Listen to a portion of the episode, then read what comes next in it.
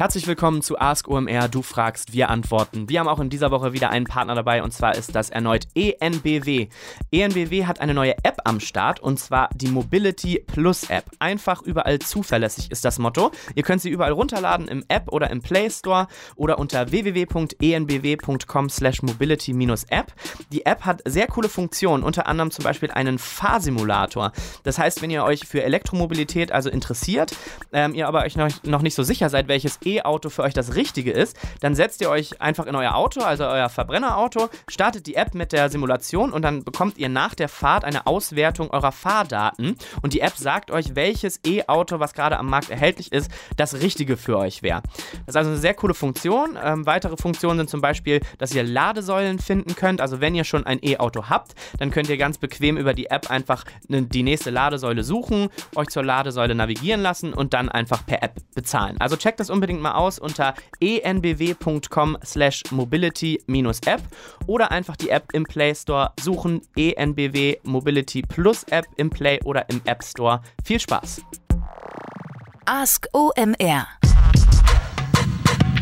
Du fragst, wir antworten. Herzlich willkommen zu Ask OMR.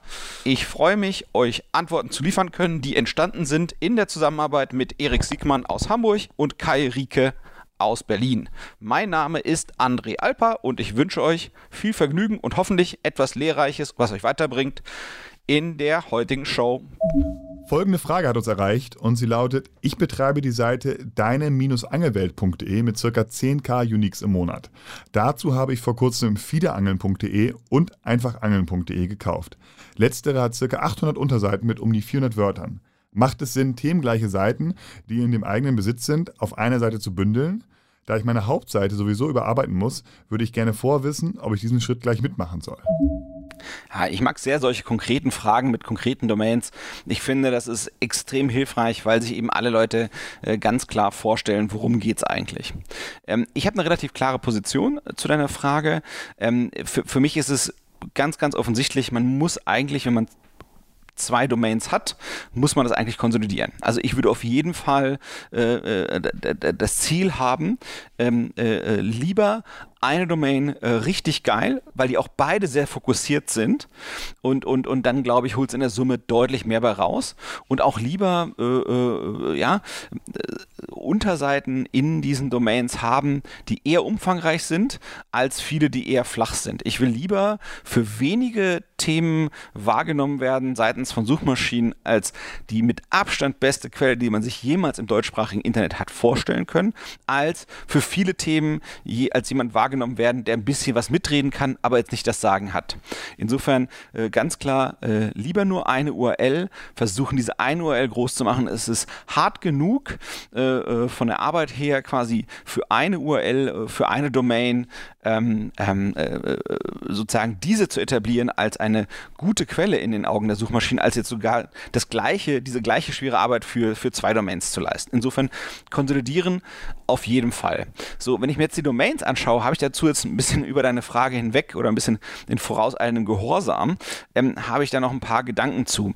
Ähm, die Frage ist immer, äh, wenn, wenn ich auf einer Domain arbeite, würde ich eigentlich immer etwas haben, was möglichst einzigartig ist. Das heißt, äh, einfach angeln wäre fast nie sozusagen etwas, worüber ich nachdenken würde, weil das ist immer noch viel zu nah an, an äh, irgendwelchen generischen Begriffen und irgendein Wettbewerber kann immer noch extrem gut gefunden werden für, für sowas wie irgendwie einfach Angeln.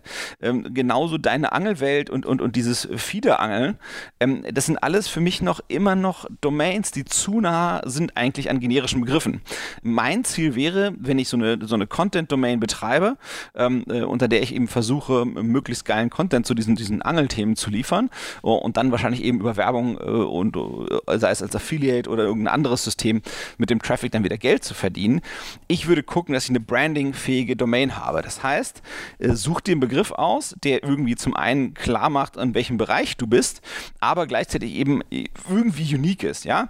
Ich sag mal sowas Flaches wie Angelando, ja, um irgendwie äh, Zalando und Co. irgendwie zu äh, kokettieren ähm, oder irgendetwas in der Richtung. Das heißt, ich würde gucken, dass ich wirklich eine Brand werde und diese Domain nutze und dass, wenn die Leute darüber reden, ähm, äh, äh, auf einer Party Party, du hast irgendwie eine Party und da sind alles irgendwie Angler und, und die sprechen über verschiedene coole Domains oder, oder, oder Websites, äh, wo sie über Angeln gesprochen haben. Und du willst sicherstellen, dass wenn der eine zum anderen sagt, hier angelando.de hat mir total geil weitergeholfen, da habe ich mega was gelernt über diese und jene Angeltechnik, dass der andere sich diese Domain durch dieses Gespräch, durch das eine Erwähnen merken kann.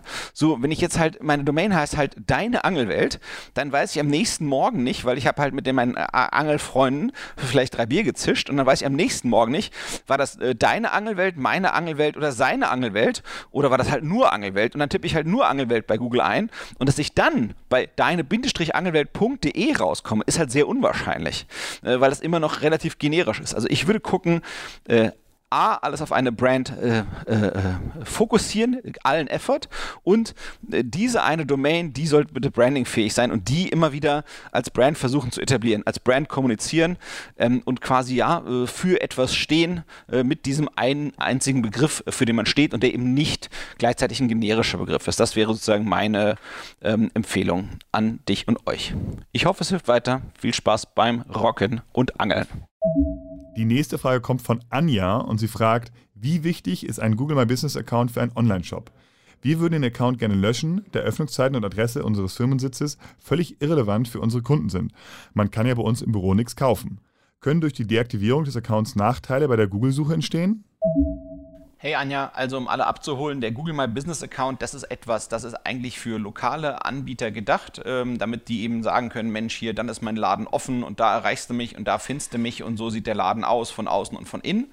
Insofern ist das nicht wirklich etwas, was passt äh, als Anwendungsfall für den Online-Shop, insbesondere äh, wenn das sogar zur Verwirrung oder Frustration führen könnte, weil die Leute dann denken, sie können in den Laden rein und dann kommen sie hin und sagen die Leute vielleicht, ja, ist ja nur ein Online-Shop, Freunde. Also insofern, ähm, ich schicke auch nochmal einen Link Link rein äh, zu meinem Lieblingsblog zum Thema eben äh, Google My Business und äh, eben diese ganze lokale Optimierung. Der nennt sich Blumentals aus Amerika. Extrem guter Blog. Also viel mehr Details und Wissen zu dem Thema findet man eigentlich nirgendwo anders. Insofern packe ich das rein für diejenigen, die sagen, Mensch, für die Anja ist das vielleicht nicht relevant, aber für mich könnte das relevant sein. Insofern kriegt er auch. Ähm, Anja, für dich wäre meine Antwort, meiner Meinung nach gibt es eigentlich keinen Nachteil dadurch, wenn man das abschaltet oder löscht. Ähm, ähm, das Einzige, was der Nachteil wäre, ist eben dieses extrem äh, prominente Einbinden in dem rechten Bereich der Suchergebnisse. Ich glaube, ähm, das würde wegfallen. Ähm, das ist sozusagen äh, die einzige Downside, aber ich glaube, wenn die Leute sowieso schon so weit sind, dass sie die Brand deiner Shops suchen äh, und, und dich sozusagen sowieso eine navigationale Suche machen, also explizit wissen, dass sie zu dir wollen und nicht irgendwo anders, dann ist es auch okay, wenn das wegfällt. Die werden trotzdem den Weg zu dir finden. Insofern, äh, wenn, wenn euch das, äh, wenn das eher Verwirrung stiftet und Frustration bei euren Kunden, äh, als dass es hilft, weil es eben ja Öffnungszeiten von einem Online-Shop anzeigt, was natürlich ein Oxymoron ist, ein Widerspruch in sich, ähm, dann lieber abschalten, bevor man da Verwirrung macht. Äh, und äh, ich glaube eben, die Nachteile müssten überschaubar sein. Ich hoffe, es hilft. Ganz kurze Unterbrechung und Hinweis auf unseren Partner Host Europe. Host Europe war ja schon ein paar Mal dabei bei Ask OMR und äh, auch jetzt wieder und zwar mit dem Thema Hackathon. Was braucht ihr für euren nächsten Hackathon? Richtig, natürlich erstmal starke Ideen und motivierte Teams, aber auch eine optimale Serverausstattung und da kommt Host Europe ins Spiel. Als großer und erfahrener Server und Hosting-Provider sponsert Host Europe nämlich Hackathon-Veranstalter kostenlos mit der erforderlichen Hardware, mit Infrastruktur und auch mit den Services, die sie so anbieten. Und das Unternehmen selbst kennt natürlich so die speziellen Anforderungen dieser Community und hat sich auch gerade bei Developern, äh, Webdesignern und anderen Online-Profis als Partner auf Augenhöhe einen Namen gemacht. Also denkt bei eurem nächsten Hackathon auf jeden Fall an Host Europe und wenn ihr einen Hackathon plant, dann sichert euch kostenlos euren Virtual Server und registriert euch gleich unter www.hosteurope.de slash hackathon. Also www.hosteurope.de slash hackathon H-A-C-K-A-T-H-O-N. Viel Spaß! Michael fragt, ein mittelständisches Unternehmen mit kleinem Marketingteam möchte einen branchenfremden CDO einstellen, der sich um Online-Marketing und Online-Vertrieb kümmern soll. Wie sollte das Unternehmen den CDO am besten organisatorisch einbetten? Gibt es da Best Practices bzw. einen Goldstandard? Servus Michael, danke für die Frage. Ähm, ja, also wenn man das liest, dann, dann würde ich rein interpretieren in die Frage, dass sozusagen das Unternehmen äh, aus dessen Perspektive die Frage gestellt ist, wenig bis, bis gar nichts online macht. Ähm, ich glaube, wenn man so jemand Neues äh, reinbringt und da eine Leitungs sag mal, Position entstehen soll, die die Firma äh, hilft, essentiell zu digitalisieren und weiterzuentwickeln, ähm, dann ist es ganz wichtig, diese Person zu befähigen, die Wertschöpfung ähm, des Unternehmens zu verstehen. Ähm, das heißt, das, was die Person macht, ist ja irgendwie äh, ein Teil der gesamten digitalen Transformation, die dort stattfinden soll. So würde ich das zumindest ähm, ähm, ja, versuchen zu verstehen. Ähm, ich glaube, man darf auch nicht nur äh, fragen, was die, die Person machen soll, sondern auch wozu. Ähm, äh, das ist eigentlich vielleicht die, die viel wichtigere Frage, die zuerst äh, gestellt werden muss. Das heißt, warum äh, machen wir das jetzt und, und warum machen wir nicht was anderes? Ähm, das heißt, ja, geht es vielleicht darum, die Kundenbindung über alle Kanäle hinweg zu erhöhen oder was ist da eigentlich, was da eigentlich wichtig? Ähm, ähm, so ein bisschen preemptive, um deine Frage zu beantworten. Ich glaube, der Goldstandard, egal wie man das genau gestaltet, ist, ähm, dass, es, dass es ein gemeinsames Ziel gibt. Dass es nicht sein kann, äh, dass der eine Teil der Organisation äh, hier und da äh, hinarbeitet, äh, dass sie quasi unterschiedliche Ziele haben. Äh, insbesondere ist wichtig, dass es keine Ziel- oder Kanalkonflikte gibt. Ähm, äh, die, man muss kundenzentriert denken und, und eben überlegen, okay, was ist aus Sicht des Kunden das Beste? Ähm, und dann danach davon eben ableiten, okay, wie kann eigentlich welcher Wertbeitrag, welche Contribution zu Neudeutsch von welchem Bereich wieder sozusagen anerkennend gemessen werden und, und wie werden da die Erfolge dann gemeinsam gefeiert. Aber das ist, glaube ich, das, was am meisten falsch gemacht wird, was, was der entscheidende Knackpunkt ist, den man richtig machen muss dann bin ich mir auch nicht ganz sicher, ähm, äh, du benutzt das Wort branchenfremd, ähm, das klingt äh, so et etwas sanft äh, nach Aversion oder Skepsis. Ähm, meine Erfahrung ist, also ich habe ja relativ viel im, im, Content- und Suchbereich gemacht und im Endeffekt, ähm, man muss sich mit dem Inhalt am Anfang gar nicht so sehr auskennen. Wichtig ist, dass die Person die sagen wir mal, Kanalkompetenz äh, oder die, äh, ja, die, die Online-Kompetenz mitbringt und das Branchenfremde, das wird, wird, das wird ihm geholfen äh, oder ihr geholfen äh, mit der Fachkenntnis und dem Fachkönnen, was in der Firma reichlich vorhanden ist. Ähm, insofern äh, ist für mich das Branchenfremde äh, nicht das Kritische. Das Kritische wäre eher, ob die Person ihr Handwerk versteht und das in den, in den Bereichen, die es die Firma voranbringen soll, ob es da wirklich sich auskennt. Und ich glaube, dann ist es eigentlich sozusagen dieses Branchenfremde, was da in deiner Frage mitschwingt, in meiner Meinung nach gar kein Problem. So, dann müssten wir uns auch noch darüber unterhalten, ob, ob CDO der richtige Titel ist. Hm, für mich klingt das eher nach so einem CDO im Marketing- oder Vertriebsbereich. Also so ein, so ein CDO ähm, ist ja meistens eine deutliche Ö Ebene höher im Unternehmen angesiedelt, ähm, äh, wo es eben darum geht, die ganzen, äh, ja, die ganze Firma, die Dienstleistungen, die Produkte komplett ähm, ähm äh, neu zu überdenken und zu digitalisieren. Ähm, das, was hier beschrieben wird, würde ich wahrscheinlich eher mit so einem Titel wie äh, Digital CMO oder sowas ähm, versehen. Im besten Fall, jetzt ohne natürlich die, die, die, die Spezifika der Firma zu kennen, äh, wäre mein Gefühl, dass, dass sie die, äh, wenn, wenn du sagst, irgendwie, es gibt zwei Leute mit Stabsfunktion Marketing, ähm, dass man vielleicht eine von diesen Personen umhängt zu dem digitalen CMO ähm, und eben vielleicht auch aus der Vertriebsmannschaft, die ja größer scheint, so wie ich das so rein interpretiere in eine Frage, vielleicht auch nochmal zwei, drei Leute umzuhängen, die dann quasi eben diesen Online-Vertrieb machen können. Ich glaube, es ist eben wichtig, äh, dass das Ding kann ja ruhig, dieser digitale Bereich kann ja ruhig kleiner sein, ähm, aber der muss eben äh, in, in der Organisation gleichberechtigt neben dem Offline-Bereich hängen. Äh, und der muss erstmal quasi eine Chance haben, äh, sich zu etablieren und dann zu wachsen.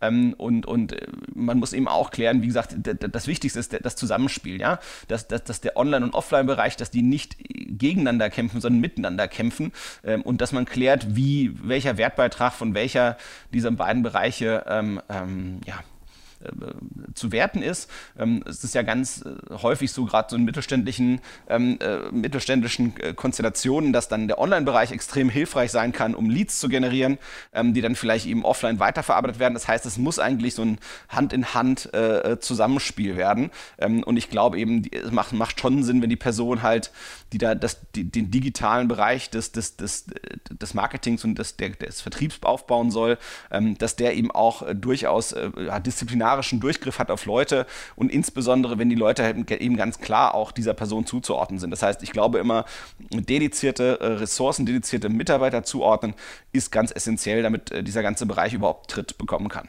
Ich hoffe, es hilft weiter und euch gelingt das. Andreas fragt, wie sehr sollte der generische Bereich der Suchmaschinenwerbung den Brandbereich unterstützen, damit das gesamte AdWords-Konto profitabel ist? Ja, vielen Dank an diese spannende und klassische, durchaus häufig gehörte Frage aus dem SEA-Bereich, aus dem, aus dem Paid Search Marketing-Bereich. Ähm, ich versuche mal wieder auszuholen, um ein bisschen äh, den, den Rahmen äh, der Frage besser einzuordnen. Also die Grundidee, wie gesagt, ähm, äh, schon bei anderen Fragen darüber gesprochen, generisch sind Suchen, wo der Kunde eigentlich nicht festgelegt ist, wo er sein Bedürfnis stillt, aber eigentlich das Bedürfnis artikuliert durch die Suche. Das heißt, er sagt zum Beispiel Konto eröffnen und dann kämpfen ganz viele Banken darum, dass er das dort eben macht.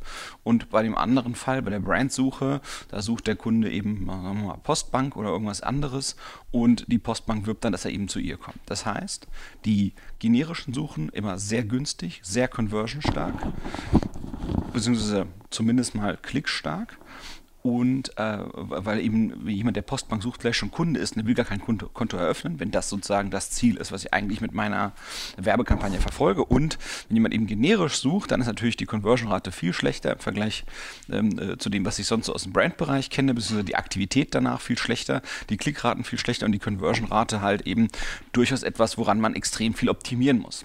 Das heißt, es gibt manchmal eben die Rechnung, dass man eben sagt, hey, ich werfe, was ich was, 10.000 Euro in Brandsuchen rein äh, und daraus kriege ich äh, 1.000 neue äh, Kontoeröffnungen. Und für 10.000 Euro im generischen Bereich kriege ich nämlich eigentlich nur, keine Ahnung, 2000 Öffnungen, weil äh, äh, das konvertiert eben gar nicht so stark. So, und, und dann ist eben die Hoffnung und die Denke, Mensch, das verrechne ich irgendwie miteinander. Und äh, da würde ich immer wieder Halt, Stopp und Nein schreien und, und, und, und dazu anregen, das eben nicht so zu denken, sondern immer zu, zu verstehen, dass der Brandanteil eigentlich nicht unterstützt. Man muss eben gucken, ähm, es ist meistens nur ein Teil der Customer Journey ähm, und zwar meistens auch der allerletzte. Man muss eben verifizieren, was eigentlich davor passiert ist und wahrscheinlich ist davor eine ganze Menge passiert. Und deswegen, wenn man auf die Kundenakquisitionskosten guckt, ähm, dann kann man eben auch nicht sagen, hier das Konto per se muss profitabel sein, sondern die Denke muss eigentlich immer sein, äh, schaffe ich es, dass meine Kundenakquisitionskosten geringer sind als meine Deckungsbeiträge quasi der Kunden über den gesamten Lebenszeitraum äh, hinweg, was wir auch eben gerne den Kundenwert nennen. So, und das muss ich mir getrennt anschauen äh, für den Brandbereich und getrennt anschauen äh, für den äh, äh, generischen Bereich und zwar innerhalb meiner Attributionslogik. Ähm, und es ist eben ganz schwer dort in, in, nur Google AdWords alleine zu denken, denn die Kontaktketten, insbesondere wenn, wenn Brand mit dabei ist, ähm, äh, die sind meistens komplexer. Und dann wird eben eigentlich nicht nur der generische Anteil von AdWords subventioniert, sondern es wird auch noch irgendwas anderes subventioniert, was, keine Ahnung, ja, ähm, Affiliate, Social Media Marketing, SEO, sonst irgendwas mit, mit dabei. Das ist, es ist ganz schwer, äh, diese Betrachtung zu machen, nur innerhalb des, des Paid Search Kanals, innerhalb von SEA, sondern wenn, dann muss man das viel breiter über, über alle Kontaktketten hinweg machen, wenn man so eine Subventionsdenke reinbringen will. Und ich würde eben aber trotzdem nochmal anzweifeln, sollte man überhaupt so eine Subventionsdenke denken, denn letztendlich diese, diese, diese Typen von Suchen stehen für sehr, sehr, sehr unterschiedliche äh, Customer Journeys äh, und man kann eben äh, äh ja, äh, die Ziele, die potenziell damit erreicht werden können, gar nicht miteinander vergleichen. Insofern würden wir dazu raten, würde ich dazu raten, ähm, dass man diese Sachen eben einen Ticken anders denkt, als eben so eine, so eine Ausgleichdenke innerhalb dieses einen Paid Search Kanals. Eure Fragen hat beantwortet meine Wenigkeit. Ich heiße André Alper. Ähm, ja, wir wünschen uns immer wieder neue Fragen. Ihr habt dafür verschiedene Wege. Äh, Slack ist ein ganz bequemer, berühmter. Twitter gerne, E-Mail. Es gibt verschiedene Möglichkeiten. Schickt uns Fragen gerne mit sehr konkreten und praktischen Beispielen. Wir versuchen so gut wie möglich weiterzuhelfen. Bis bald.